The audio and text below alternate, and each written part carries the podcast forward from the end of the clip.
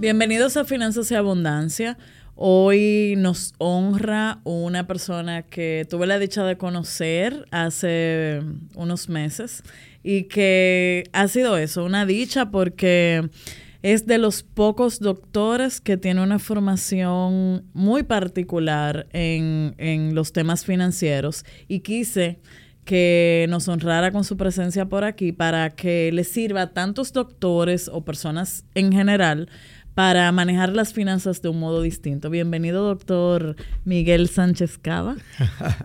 gracias, gracias, Sara. La verdad es que cuando me invitaste, que me llamaste, eh, me encantó la idea. Lo, lo, tomé con muchísima ilusión porque me gusta mucho lo que estás haciendo. Creo que tienes un aporte importante. Nosotros no tenemos educación financiera. Muchos profesionales, especialmente los médicos, no tenemos educación financiera.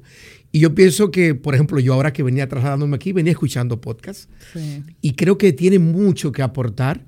Eh, y ahora que estamos tan conectados al teléfono, pues yo creo que se puede aprovechar, ¿no? Sin dejar de ver el teléfono, sin dejar de estar cerca, lo rentabilizamos y aprendemos. Y se hace práctico, que gracias, ¿no? De verdad, que, la, que las personas lo puedan escuchar y compartir en el momento que realmente lo puedan consumir. Exacto. Cuéntenos un poquito eh, por qué medicina. ¿Por qué estudio medicina? Sí, ¿por qué estudio medicina? Mira, yo, cuando yo nací el primer día, es curioso porque una vecina de casa fue, cuando me llevaron a casa, eh, le dijo a mi madre, ay, pero va a ser doctorcito. Ay, ¿por qué? No, le pareció que, que físicamente yo parecía un doctor. Ok. Pues yo creo que al final, probablemente yo he dicho doctor antes que papi y mami, porque mi padrino, em, Dios lo tenga en gloria, eh, era médico ginecólogo y yo verlo fue quien me trajo a, la, vida y el, hermanastro de mano de crianza de mi padre. Y realmente yo pues lo admiré mucho y creo que en él vi la posibilidad de reproducir. Él fue como mi, mentor y me mentorizó muy joven. Eh, y la verdad es que soy médico porque lo, lo admiré Entonces siempre eh, vio la carrera de medicina como eso es lo que voy a hacer. Era la única posibilidad desde pequeño. nunca pensé en otra. Mira, curioso, cuando hice la, la, evaluación en la Pucamaima, yo estudié en Pucamaima, en Santiago los Caballeros. cuando estudié hice lo hice como un requisito, hice la evaluación y me dijeron que estaba sobrevalorado para arquitectura. Mm. Eh, recuerdo que me dijeron bombero, bibliotecario, me dice que me entregó los resultados padre Dios de familia, de ¿verdad? familia. padre de familia. Eh, no, se refería a sacerdote, a sacerdote. ella bioquímica, ingeniero químico, o sea, que realmente salí para estomatología y medicina, pero salí curiosamente sobrevalorado para arquitectura. Eh, quizá por eso tengo como, y fue que hice un bachillerato de, en matemáticas, Y, el dibujo lineal me lo daba un arquitecto, y yo creo que eso quizá impregnó mucho, y en alguna evaluación, pues supongo que salí sobrevalorado. Ah, pero no, de vocación médico, y lo volvería a hacer. Ah, qué bueno. Eh, dentro de su especialización, ¿por qué urología? Mira, la urología es una especialidad, a mi juicio, pues que realmente es muy completa. Podemos ver niños desde recién nacido que le hacemos la circuncisión, que vemos alteraciones congénitas, como eh, el hoyito de hacer pipí debajo, que se llama hipospadia, y vemos personas hasta el estado premortem, el abuelito que está con sonda en intensivo, o sea, vemos hombre y mujer, porque la, urología es una especialidad clínico-quirúrgica. Eso me enteré yo en la conferencia. Es una especialidad. Eh, muchos creen que somos el ginecólogo del hombre y no vemos mujeres. A veces yo bromeo y digo, bueno, si mean, pueden venir a vernos. Ok, ok. Es una manera muy coloquial de decirle a las personas que pues, pueden. que exacto, porque el urólogo es una especialidad, o la urología es una especialidad clínico-quirúrgica que ve el retroperitoneo, es decir, detrás de las vísceras abdominales, riñón, las vías urinarias del hombre y la mujer y los genitales masculinos. Ok, O sea que es muy completa. Muy completa. Eh, tengo entendido que cada año es, es muy poca la cantidad de urólogos que se gradúan. Bueno, las plazas que tenemos en República Dominicana pueden ser unas seis o siete, no más. Realmente es una especialidad Actualmente somos 331 urólogos, ya tenemos 64 mujeres, que mucha gente pregunta. Esa fue otra, sí, ah, otra sorpresa que, que tantas mujeres que viste en el Congreso. Sí. Sí, y entonces pues tenemos pocas plazas y muchos venimos de fuera. Yo hice mi especialización fuera porque siempre soñé irme fuera a hacer la, especialidad. ¿Qué, aprendizajes eh, le dejó estudiar fuera? Mira, eh, fuera de lo académico, obviamente. O, fuera del país. No, eh, fuera del país, pero aparte de, lo académico. O sea, ¿qué lecciones de vida trajo al estudiar fuera? Mira, ah, realmente fueron muchas. Es una gran experiencia. Yo envié a mi hija un año ahora a hacer un posgrado a Madrid y, también quería que ella tuviera las experiencias que yo tuve de, vivir otras culturas, de convivir con varias culturas dentro, porque ahora las universidades allí... Eh, pues claro, como internacional. Exactamente. Entonces es una gran experiencia que aporta muchísimo, que te abre tu mentalidad. Nosotros somos isleños, quizás los vecinos nos ayudan tanto, eh, vemos cuando tú estás en un continente, pues tiene la capacidad, el continente europeo, tú solicitas algo y, te llegan 24, 48 horas. Aquí no, aquí tenemos que esperar que se aduanice, que se paguen los impuestos, eh, el traslado. Entonces, eh, allí tenemos muchas más facilidades y eso también ayuda. Nosotros como isleños somos un poquito más introspectivos, más, más cerrados, más herméticos. Y yo pienso que esa cultura que ya no lleva muchos adelantos, es un gran aporte y me, enseñó mucho. Yo creo que me, y, sobre todo en Barcelona, porque una de las cosas que, con las que bromean mucho al catalán es que es muy, muy ahorrativo. Ah. Ellos dicen, la pela es la pela, o sea, el dinero es el dinero.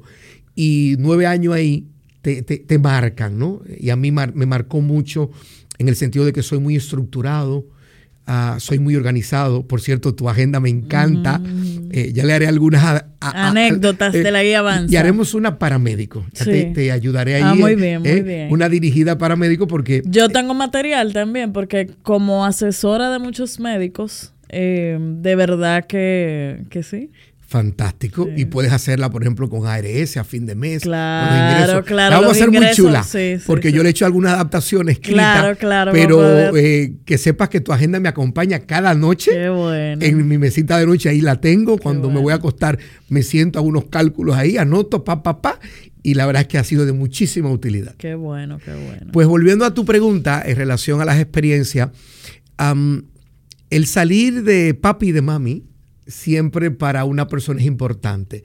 Yo cuando nos fuimos, realmente teníamos poco tiempo de, casado. Nos fuimos a vivir a, casa del tío de mi esposa, que, son españoles.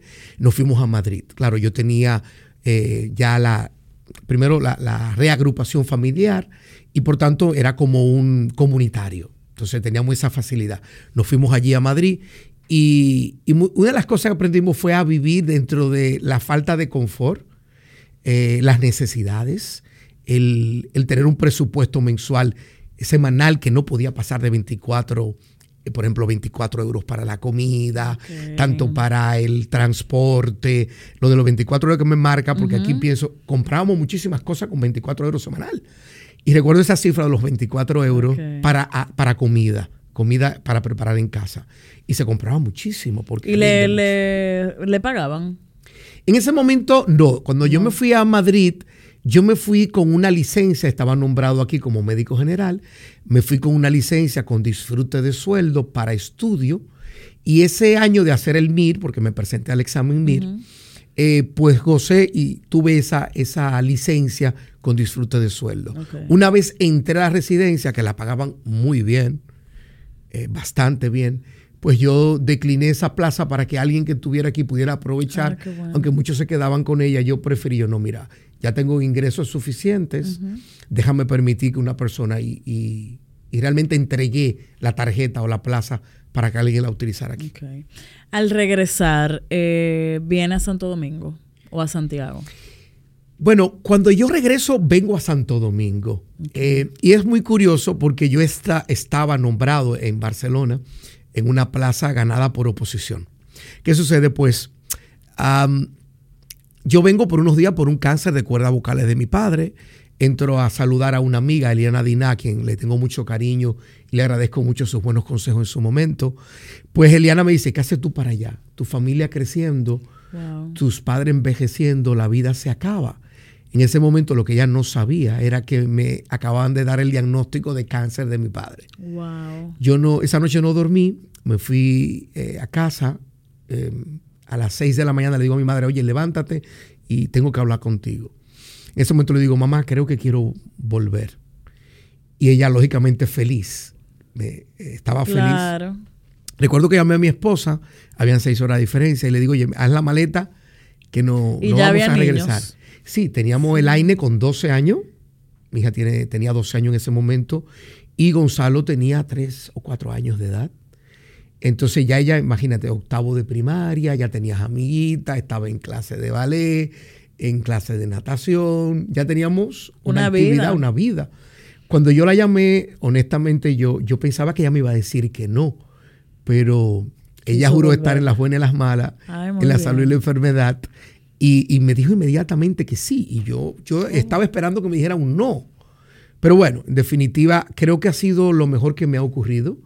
Yo estoy feliz de regresar a República Dominicana. Algunos cuando regresé, porque muchas veces en el ámbito de la medicina hay una percepción del que se va afuera es el exitoso, el que se queda allá. Y realmente no, Sara. Este país es maravilloso, está lleno de personas eh, muy buenas. Yo una de las mejores decisiones que he tomado es regresar a mi país. Estoy en mis aguas, me siento bien. Eh, un país lleno de oportunidades que está creciendo eh, mucho y que yo pues creo que una de las mejores cosas que me ha tocado hacer es regresar a mi país. Ok, nosotros hablamos y nosotros felices, ¿verdad? De que, porque si todo el mundo se prepara y se queda, eh, estamos pues, feos. Mira, y respondiendo a tu pregunta, eh, yo regresé y empecé en Santo Domingo. Ah, exacto. Empecé en la Plaza de la Salud. rescatar. Sí. ¿Y qué sucede? En Santiago, pues como me conocían, eh, me pidieron que fuera algunos días allí. Y cuando vi que estaba repuntando muy rápido en Santiago, y aquí la verdad yo respeto mucho a los capitaleños, a mí los, los tapones, eh, yo tengo poca paciencia para los tapones, yo a ustedes les admiro muchísimo. Yo veo gente que trabaja en tres, cuatro, cinco sitios aquí, médicos que se desplazan. Eh, a mí eso honestamente me desespera. Cuando iba a Santiago veía que era muy fluido, aunque se está, estamos compitiendo ya, con ustedes. Pero en ese momento, ya hace 12 años que regresé para 13, era mucha la diferencia. Era la diferencia, era importante. Entonces, pues me fui quedando allí, me quedé en Santiago y la verdad es que estoy muy contento de estar ahí en Santiago, la tierra que me vio nacer, aunque soy mocano. Muy bien. Ah, es mocano. Sí, sí, aunque mi acta de nacimiento es de Santiago, yo realmente mi familia es mocana, fui a nacer a Santiago, pero y los documentos dicen Santiago, pero soy orgullosamente mocano. Ok. Em, algo importante. Usted es presidente de la Sociedad Dominicana de Urología. Correcto. ¿Qué ventajas tiene para un médico pertenecer a una sociedad? Eh, Mira, una sociedad eh, es, como su nombre lo dice, es una agrupación de, en este caso, de profesionales de la urología que buscan mantener educación continuada, eh, acompañar eh, al médico en situaciones, incluso desde el punto de vista médico-legal, en situaciones que lo ameriten. Y, y, somos un gremio, igual que el colegio médico, pero especializado. Y somos una filial del colegio médico, es decir, que acatamos las decisiones del colegio médico, pero básicamente somos un, gremio científico gremial que aporta educación continuada. Y tienen una relación muy estrecha. Sí, desde luego. Eh, yo la verdad es que soy, eh, me siento muy honrado de dirigir por, por segunda vez la Sociedad Dominicana de Neurología, un gremio que, es reconocido como muy unido. La verdad es que cuando pedimos algo se acata. Eh, es muy admirado y respetado en República Dominicana el gremio. Las veces que mucha suspensión a servicios ha sido realmente casi en su totalidad y, es un grupo demasiado unido que me honra presidir. Em, y también que nos pone en el escenario internacional a través de diversas agrupaciones que, nosotros participamos, por ejemplo, como la Confederación Americana de Urología, la Asociación eh, de Urología de, Centroamérica y el Caribe, AUCA, eh, también con la IUA y con la americana, porque somos un grupo numeroso. Como extranjeros en la americana somos un número numeroso. Entonces nos ayuda bastante desde el punto de vista internacional. Excelente. Em, ¿Cómo se ha adaptado en cuanto a los cambios del sector salud y cómo eso ha impactado la parte financiera? Muy buena pregunta. Mira, en el buen sentido de la palabra, la salud es un negocio. Muchas veces escuchamos eh, en una connotación eh, eh, em, sí, despectiva, cuestionada. Ese médico es un negociante o tal médico es un negociante. No, yo quiero decir que si esto no genera recursos, se pierde el bien. Si una institución privada, una clínica privada le va bien, qué bueno, probablemente esté haciendo un buen trabajo. Em, hay una connotación importante. En la época de Hipócrates, que muchas veces se saca a relucir el juramento hipocrático, en la época de Hipócrates, que fue en el año 460 eh, antes de Cristo, recordemos que Hipócrates nació en la isla de Kos, lo que ahora es Grecia, y es considerado el padre de la medicina. Pero en aquel tiempo, Sara, no había DGI, no pagaba, eh, o sea, Hipócrates no pagaba DGI, no tenía que pagar TSS ni Infotea a su personal. ni combustible, ni energía eléctrica. Exacto. Vivía, vivía en casa de Pericles y tenía todo pagado. Además, era el grupo de los, em, de los médicos sacerdotes. O sea que también tenía ahí las ofrendas que se le llevaba. Y lo quiero hacer claro porque, aparte en el juramento hipocrático, que le invito a los radioescuchas, a los que nos siguen el podcast, em, que realmente lean el juramento hipocrático porque hay gente que hace alusión a él y dice, realmente no habla del tema económico, habla de no, de no provocar la muerte, de no provocar el aborto, de mantener incluso en secreto los secretos de la medicina, enseñárselo a los alumnos comprometidos, a los hijos de mi maestro y a nadie más. O sea que Hipócrates era celoso, celoso información. del conocimiento. Entonces, realmente era una época muy distinta. Ahora el médico tiene que entender que su oficina es una MIPYME. Es decir, nosotros pagamos un anticipo. Cuando una aseguradora, una ARS, me manda el cheque, yo tengo que emitir una factura con comprobante fiscal. Y además, yo tengo una secretaria que si se me accidenta llegando un asistente, en el caso mío nosotros tenemos 11 colaboradores en la oficina. Em, pero aunque sea un colaborador, si esa persona tiene un accidente, ya tendrías una situación. Claro. Porque tienes que, si pagas TSS, pues ahí incluye riesgo laboral. Entonces, hemos tenido que formalizarnos los médicos, entendiendo que es una MIPYME y que hay que tener que pagar un anticipo y que hay que tener las cuentas al día. Que los impuestos tenemos que ser, comprender que el impuesto se paga, que no tenemos que estar de, marrullero, no. Eh, hay que cumplir porque el impuesto es un deber y a mí no me molesta pagar impuestos, yo veo mucha gente enojada Em, yo no, yo, yo creo que sí pago impuestos porque me, estoy, me está yendo bien. Y en eso tuvo mucha influencia, em, o sea, es extraño. Em, muchas oportunidades de crecimiento financiero de alguien que trabaja tanto, muchas horas, están justamente ahí en no ver como una empresa el, el consultorio. O sea, incluso eh, cuando a mí me toca hacer una asesoría, le pregunto cuáles fueron tus ingresos este mes, cuál es tu peor mes, cuál es el mejor y no, no se va llevando. O sea, o lo tiene en un cuaderno, o, o sea, esa informalidad pasa una factura altísima. ¿Cómo, cómo surge esa, esa, entender esa parte tan clara? Mira, yo, yo pienso que que honor a quien honor merece. Yo tengo una coach que es Astrid Encarnación, que, estimo y que ojalá escuche esto y, tengo mucha identificación con ella. Astrid vino con nosotros ya hace 7, 8 años a la oficina y Astrid pues ayudó a, conformar un equipo. Eh, ahí empezamos a utilizar, ya, ya no teníamos empleados, ya teníamos colaboradores. No teníamos secretaria, sino asistente, administrativo. Entonces ya cambiando el léxico, el vocabulario que utiliza, ya empieza a saberlo de otra manera. Y lo empieza a respetar como una empresa. Exacto. Entonces ahí colocamos una contable, una contadora, porque hay una diferencia. o sea, hasta se enfada muchas veces, ¿no?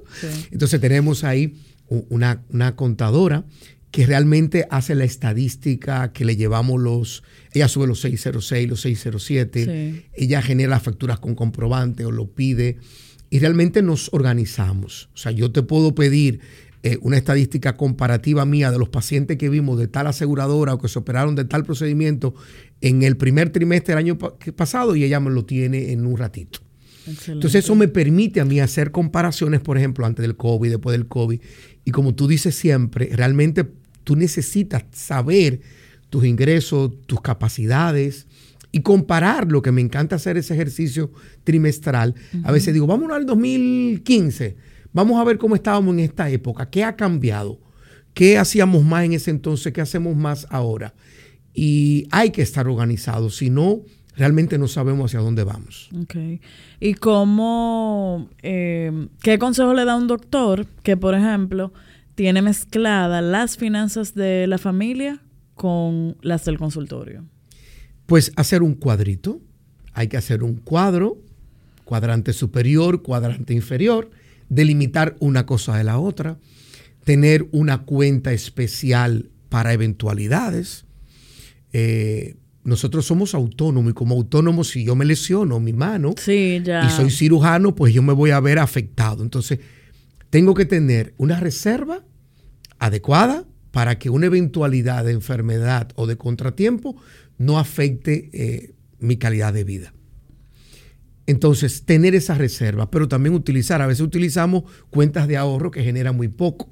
Yo personalmente tengo eh, tengo un ahorro, pero no lo tengo en una cuenta de ahorro, sino en un certificado que genera y que también me permite pues eh, ganar algún dividendo en este sentido. Entonces, ese médico tiene que hacer un cuadrante, cuatro, cuatro cuadrantes, delimitar lo que es la familia, de lo que es la empresa y cumplirlo y tener una cuenta que sea para gastos familiares, una cuenta para gastos de su oficina, una cuenta de ahorro y una cuenta de eventualidades o emergencias. Ok. Em, tengo, estamos en un proceso de inversión, de casi estamos eh, saliendo con un hospital, ¿verdad?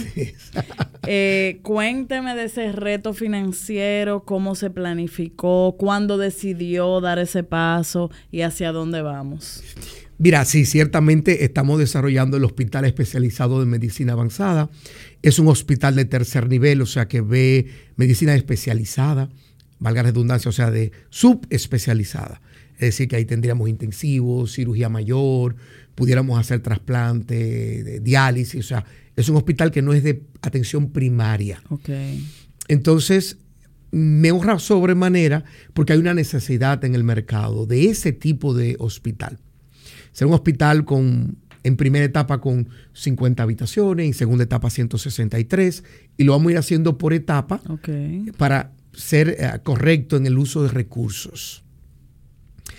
Entonces, ¿qué, me inclinó eh, por hacer el hospital? Mira, es muy curioso. Yo siempre he querido tener una, una clínica, un hospital. Hace muchos años que tengo ese anhelo. De hecho, le dije a Aleska Sánchez, una de mis socios, el día que, que se me ocurrió, ¿te acuerdas hace 30 años en la universidad que te dije que íbamos a tener una clínica juntos, sí, llegó el momento. Llegó, ay. 30 años después. ¿Qué sucedió? Llegó pandemia. Eh, yo tenía unos pacientes en el Wellness Center ahí en Santiago, que tenemos un área para recuperación de pacientes. A mí me gusta la estancia, no me gusta mucho la estancia intrahospitalaria larga. Yo creo que el paciente tiene que estar el menor tiempo posible en el hospital. En el hospital. Aquí hay una tendencia de dejar la gente siete días con antibióticos por un por si acaso. y fuera de aquí no. No, porque eso eleva los costos y aumenta tus riesgos de enfermedad infectocontagiosa. Eh, o sea, tú puedes conseguir una neumonía intrahospitalaria que tiene gérmenes mucho más agresivo. Entonces, a mí me gusta la estancia intrahospitalaria corta. Y además también el paciente en su, en su espacio se recupera más rápido, ¿verdad? Correcto, claro. Por ejemplo, yo pongo una bombita. la ansiedad que le da estar encerrado, ¿verdad? Claro. Por ejemplo, yo pongo una prótesis o bombita de pene. Ese paciente a mí no me gusta tenerlo intrahospitalario. Yo prefiero que se vaya al hotel, puede pedir a la carta. que yo no sé que una bombita de pene. es un implante para la erección en hombres con impotencia. Entonces, casualmente esta mañana pusimos una. Puso una. Y este, cuando la ponemos, yo prefiero que el paciente no se quede en el hospital, sino que se vaya al hotel. Además que es notorio, es muy curioso a veces por parte de las enfermeras de la planta que van que, y el paciente se siente eh, ¿no? avergonzado muchas veces. Yo prefiero que se vaya al wellness, allí le mando a un personal nuestro, uno de nuestros colaboradores en el área de enfermería o uno de nuestros médicos, y le damos el soporte mejor ahí. Pide la carta, la esposa si quiere se, se, va a la piscina. Y yo creo que hay un ambiente distinto de que el paciente no se siente un enfermo. Cuando llega el COVID, y volviendo a la pregunta, me llaman del hotel, yo tenía dos pacientes ingresados en, el área, me llamaron y recuerdo como ahora que hubo que mandar 127 em, personas que laboraban allí y a mí me impactó mucho en ese momento yo pensé en que ese, ese hotel parece un hospital. Y de hecho, la parte de hostelería de cualquier hotel es como una clínica. Sí, claro. Un hotel, un, hospital es uno de los negocios más complejos porque implican servicios, cirugía, farmacia, tiene todos los negocios dentro. Es un negocio que yo le digo a mis socios, es sweet generis. De iglesia. Sí, tiene hasta, hasta capilla. Entonces es una ciudad dentro de una institución. Cuando llega ese momento, a mí me apenó mucho y, pensé en hacerle otra vez la propuesta de convertir en la clínica en hospital. En eso estuvimos unos seis meses hablando con los amigos socios del hotel y la verdad es que de parte de ellos, excelente, tenía la intención, íbamos a adquirir el hotel, el grupo de, empecé a llamar personas, ¿no? Y debo agradecer que a todo el que llamé, inmediatamente me decía que sí. Recuerdo un socio que me dijo, doctor, ¿es con usted? No.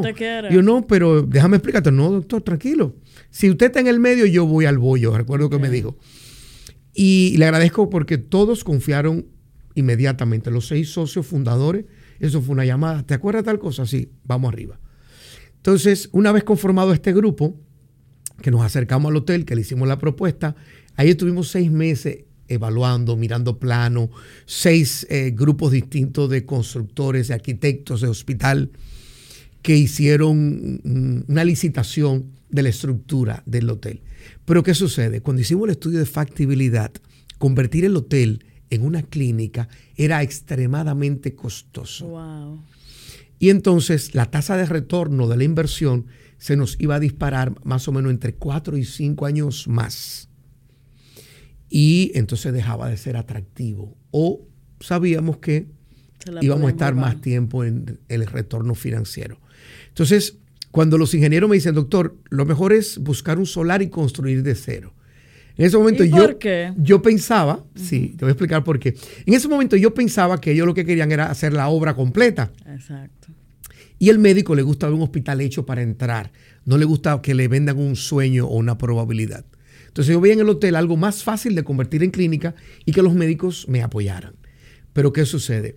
Cuando me entregan ese estudio financiero que lo hizo eh, Nicolás Díaz, que es un tremendo trabajo, cuando me entregan esto, eh, caramba, digo yo, ¿por qué? Porque comprar un hotel hecho y tú, todo lo que son alfombra, todo lo que es eh, la parte eléctrica, los requerimientos para habilitación de un hospital no son los de, una, de un hotel no puedes tener Entonces, madera. adecuar todo eso iba a ser más costoso que lograr una negociación y desde el principio eh, tenerla para hospital. Claro, porque no estábamos comprando un hotel a precio de, vaca muerta, estábamos comprando un hotel en base a una tasación. Entonces, cuando tú le sumas el valor de la tasación del hotel, más hacer la reforma necesaria para cumplir una habilitación, pues entonces vimos que realmente, y luego que íbamos a tener que hacer un edificio adicional, que como quiera, el tiempo que ganábamos lo, perdíamos porque había que hacer un edificio adicional. También teníamos limitación y tampoco garantía de que quedara bien algo remendado. Exactamente, no es igual que tú empezar de cero, que hacer tu casa hecha a tu medida y a tus necesidades. Y ahí entonces empezamos a peinar la zona, buscamos solares, eh, llamé a uno de mis actuales socios, Eduardo Bretón. Y Eduardo pues tenía unos solares frente al hotel, maravilloso. Y empezamos a conversar con la familia, una familia muy querida. Yo veo cuatro generaciones de como paciente mía, de Doña Romana, hasta los bisnietos. Son cuatro generaciones que veo de pacientes de esa familia que, se han ganado mi corazón y que quiero muchísimo a todos. Y cuando le dije, pues inmediatamente su padre y la familia vio bien la idea Y ahí estamos construyendo el hospital especializado de medicina avanzada que eh, va bastante avanzado. No sé si ha pasado recientemente por ahí. Pasé, pasé y me da alegría ver que por fin la carretera como que está cogiendo también ánimo de que por fin parece que la van a terminar. Sí, ya tenemos las tres vías eh, bastante avanzadas en la entrada a Santiago. Estamos, no están, estamos trabajando actualmente con una marginal para que no se haya un desaceleramiento en la autopista en el hospital y vamos muy bien. ¿Y cuándo se espera que esté listo? A fin de año, para, para diciembre o enero, no tuvimos la fortuna de conseguir el Confotur, es decir, que tenemos esa extensión fiscal y podemos, eh, aunque los, los, equipos médicos no tienen aranceles, pero hay cosas de la construcción, porque te decía que esto es, eh, es una clínica, pero tiene muchas cosas. O sea, por ejemplo, aire acondicionado tiene aranceles. Hemos podido ahorrar y ahora no pagamos ITEVI porque tenemos, igual que como los las villas y los apartamentos en Punta Cana o en los Porque hay un turismo de salud. Correcto. Entonces, nuestra clínica está apostando al turismo de salud. ¿Por qué? Porque tenemos el, aeropuerto Cibao muy cerquita, a cinco minutos del, hospital. Estamos bastante cerca también de, de Santiago, porque está. O sea, que va a ayudar también al, a impulsar ese turismo en Santiago. Sí, correcto. Santiago se está consolidando en el tema de salud hace ya muchos años. Hay infraestructuras muy buenas en la ciudad de Santiago. Hay clínicas que están muy orientadas en relación hacia dónde se tiene que dirigir. Eh, y se está trabajando muy bien. Y me imagino que, ¿eh? que tiene oportunidades de trabajo allá. Sí, desde luego. ¿Dónde, ¿dónde puede la gente que nos escucha eh, dirigirse para...? Mira, yo estoy en el Hospital eh, Metropolitano de Santiago Homes, en la suite 518. Es una institución donde tengo 12 años trabajando. Eh, le agradezco mucho el crecimiento que ha alcanzado allí. Es una gran institución. Em, yo estoy construyendo la mía y muchas veces pongo el ejemplo de que yo me fui de casa de mis padres un día, emprendí familia, mis padres estaban orgullosos, felices de que, de que yo iba a emprender una vida junto a mi esposa y yo lo veo muy similar. Esta es mi casa, tengo un gran, un gran agradecimiento por la institución, creo que han, han cambiado eh, la forma de ver la salud en la región, no voy a decir ni siquiera en Santiago, es una infraestructura envidiable un equipo de médicos formidable, una gran institución.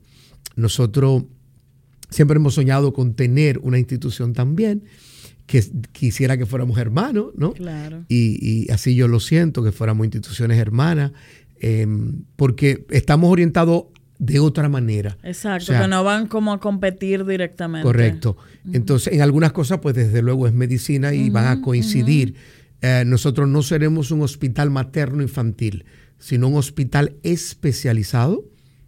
En cambio, mm, Homs es una, y lo digo, no, no quiero que parezca algo raro, pero, pero es una institución general, es un hospital especializado, a la vez general tiene muchos ginecólogos, muchos pediatras, hay un poco de todo, es a lo grande.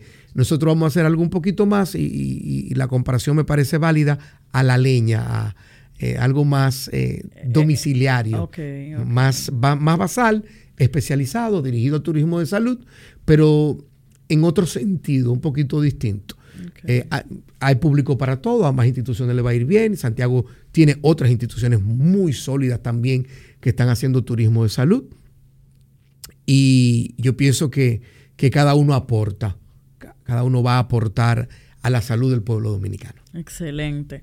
¿Qué consejo le pudiera dar a ese doctor que no tiene visión de de literalmente de algo más, de que todo su tiempo está cerrado en, en, verse como una islita el mismo. ¿Qué consejo le pudiera dar en términos generales?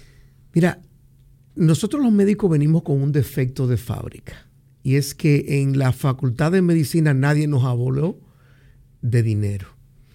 También eh, estamos en una sociedad donde parece que tener dinero o hacer dinero es malo. No, a veces nos educan y a veces hay interpretaciones de la Biblia que hasta bíblicamente nos hacen sentir que hacer dinero es malo y no, eso es absolutamente falso. El dinero lo necesitamos hasta para ayudar al otro, al prójimo. Claro, Entonces, esa connotación que tenemos los médicos de una falta, de una cultura empresarial, de finanzas, yo pienso que sacamos cero, una gran mayoría sacaríamos cero en esa asignatura. El médico tiene una pequeña empresa que factura prácticamente diario, que lleva una borona, un dinerito de un copago diario, que tiene habitualmente una de las tasas más bajas de, de, impago en los bancos. ¿Por qué? Porque el médico no quiere perder el prestigio. Entonces, por eso. Son temerosos de endeudarse. Exacto. Entonces, ¿qué pasa con el médico? Que por la idiosincrasia de su formación, el médico, pues no, no se anima mucho hacer negocio, a montar alguna fuente de ingreso Mucho adicional. menos asociarse. sí, son temerosos de asociarse, somos muy independientes. Y si somos cirujanos, aún más, porque cirujanos de por sí ya tenemos un ego, ese ego que es importante para poder tomar decisiones en ese momento crítico de una cirugía. Entonces, en ese mismo sentido, yo pienso que el médico, eh, y me daría pena porque he visto profesores míos, que han terminado sus últimos años en una situación que hasta hemos tenido que colaborarle eh, a través de instituciones, a través de, ayudarle en colegio médico, a veces se les reúne cosas, y fueron grandes maestros que en cualquier profesión, un pelotero, un abogado, quizá hubiese facturado. Tiene un retiro digno. Y tiene un retiro digno. Entonces el médico tiene esa connotación y no debería. Tenemos que saber que el mundo está cambiando, que ya no estamos en la época de Hipócrates, que la DGI no está eh, hasta asesorando, porque de la manera que nos impone ordenarnos, nos invita a asesorarnos y a organizarnos. Entonces ese médico tiene que organizar su finanza, buscar asesoría, buscar una sala de pradel y decir, mira, eh, a su orden, a su orden. ayúdame. Porque si yo, y es igual, es igual. Yo creo mucho en el coaching, porque es, eso es lo que yo hago en mi oficina. Yo hago un coaching de la salud. Si yo como paciente me creo que eh, tengo un absceso y digo, bueno, lo que me van a recetar una ampicilina y resulta que el germen o la bacteria es resistente, pues resulta que me afecta el hueso y me cortan, me amputan el pie. Entonces, por economizar en una asesoría médica, cometí un error y pierdo el pie. Igual ocurre si no buscamos asesoría, mentores, acompañamiento. Estamos en una época donde eso yo creo que es vital. Otra cosa es la parte patológica de gente que ya quieren un coach, un psicólogo, un coach para ah, finanzas, un coach también para deportivo, nutrición. de nutrición. Entonces, no, yo pienso que hay que priorizar. La finanza para mí es una prioridad. Eh, y ahí sí, ahí yo creo que hay que organizarse y el médico tiene que salir de, de, esa parte hipocrática, que lo digo en el buen sentido de la palabra, no quiero que se interprete que uno está obsesionado con el dinero. El dinero es un bien. Eh, y básicamente eh, organizarse. Ok.